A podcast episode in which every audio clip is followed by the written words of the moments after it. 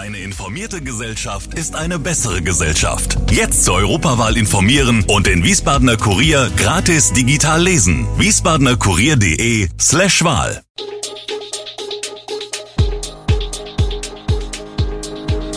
Gude, unser morgendliches News Update. Das Wichtigste aus Wiesbaden für Sie im Überblick. Guten Morgen aus Wiesbaden an diesem 16. Dezember. Wie kann man Obdachlosen bei Kälte helfen? Neues zum Radweg zur Wiesbadener Platte und Hintergründe zu Reichsbürgern in Hessen. Das und mehr hören Sie heute im Podcast. Einige Obdachlose schlafen auch bei Minustemperaturen im Freien. Viele Wiesbadener sorgen sich, sind aber ratlos.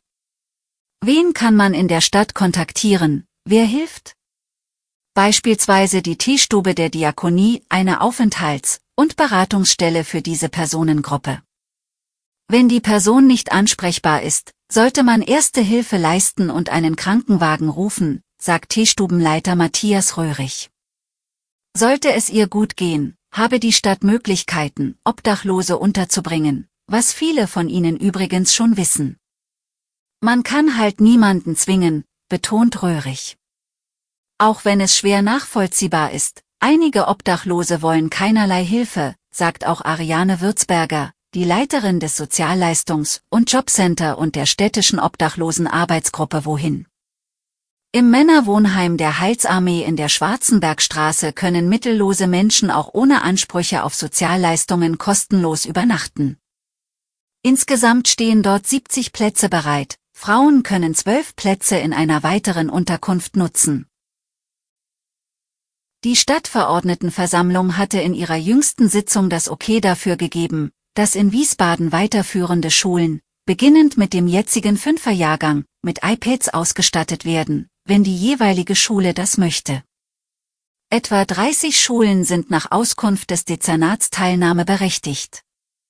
Konkrete Anmeldungen gebe es zwar noch nicht, aber das informelle Interesse ist groß. Ob sie mitmacht, entscheidet jede Schule für sich. Es gibt folgende Voraussetzungen. Es muss WLAN vorhanden sein, das ist laut Stadt an nahezu allen Schulen der Fall. Sollte die Kapazität nicht ausreichen, werden die fehlenden Möglichkeiten schnell geschaffen. Außerdem sollte ein pädagogisches Konzept entwickelt sein. Man werde selbstverständlich hilfreiche Änderungsvorschläge annehmen. Wünsche und Anregungen der interessierten Schulen und auch der Eltern gehen in die konkrete Arbeit ein. Festgelegt sind laut Stadt aber Geräteart, Zubehör, Finanzierungshilfen seitens der Stadt und die Finanzierungsmöglichkeiten der Eltern. In Hessen und Rheinland-Pfalz ist die Zahl der Reichsbürger in den vergangenen Jahren gestiegen.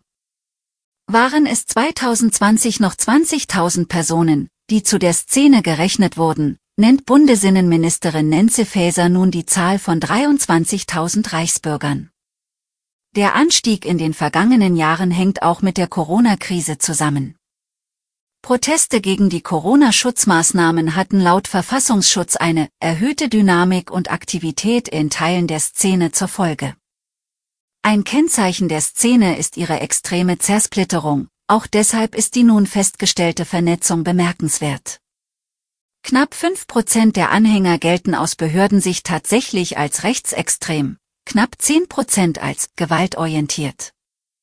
In Hessen werden knapp 1000 Personen dieser Szene zugeordnet, davon werden laut Innenministerium eine untere dreistellige Anzahl als Rechtsextremisten eingestuft. In Rheinland-Pfalz sollen es rund 850 Personen sein, davon rund 100 gewaltorientiert. Nun zu etwas ganz anderem. Einige Kinderärzte raten, sich im Ausland einen Vorrat an Fiebersaft anzulegen. Ist das eine gute Idee? Und ist der Medikamentenmangel tatsächlich nur ein deutsches Problem? Tatsächlich vermuten manche Branchenkenner, dass die Pharmahersteller Arzneimittel eher ins Ausland exportierten, als sie hier auf den Markt zu bringen, da sie auf diese Weise wesentlich mehr Geld damit verdienen könnten. Der Export ins Ausland ist nach Angaben von Ratiofarm nicht der Grund für den aktuellen Lieferengpass. Auch Zentiva, Hauptanbieter von Ibuprofensaft, teilt mit, dass ein Export des Fiebersaftes nicht stattfindet. Die Produktion sei deutlich angepasst und erhöht worden. Das Werk in Prag, wo der Fiebersaft exklusiv für den deutschen Markt hergestellt werde, arbeitet derzeit rund um die Uhr. Bei einer Sondersitzung des Beirats für Liefer- und Versorgungsengpässe des Bundesinstituts für Arzneimittel und Medizinprodukte sei deutlich geworden, dass es keinen Lieferabriss gegeben habe. Es seien kontinuierlich Arzneimittel in den Markt gebracht worden. Der aktuellen Nachfrage könnten sie allerdings nicht gerecht werden.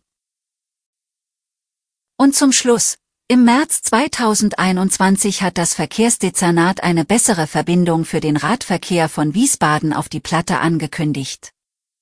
Dazu soll der Grafhösenweg ab der Ittsteiner Straße Richtung Norden neu asphaltiert und ausgebaut werden. Zurzeit ist er in schlechtem Zustand. Laut Verkehrsdezernat verzögert sich das Projekt. Die Planung sei komplizierter geworden, unter anderem aufgrund des Artenschutzes. Zudem werde der Bau der Radverkehrsverbindung teurer, denn die Kostenschätzung vom September 2020 basierte auf dem damaligen Kostenniveau. In der Zwischenzeit haben sich jedoch erhebliche Steigerungen ergeben. Das Ganze werde nach derzeitigem Stand rund 550.000 Euro kosten und etwa vier Wochen dauern. Ursprünglich waren 334.000 Euro aus dem Radverkehrsbudget veranschlagt. Über die Mehrkostenaufstellung werde demnächst in den städtischen Gremien entschieden. Erst nach der Genehmigung könnten die Arbeiten ausgeschrieben werden. Eine Umsetzung ist jedoch aus umwelttechnischen Gesichtspunkten erst ab Sommer 2023 möglich, räumt der Sprecher ein. Alle Infos zu diesen Themen und noch viel mehr finden Sie stets aktuell auf wiesbadener-kurier.de. Gude Wiesbaden ist eine Produktion der VRM von Allgemeiner Zeitung, Wiesbadener Kurier, Echo Online und Mittelhessen.de. Redaktion und Produktion die NewsmanagerInnen der VRM. Ihr erreicht uns per Mail an audio.vrm.de.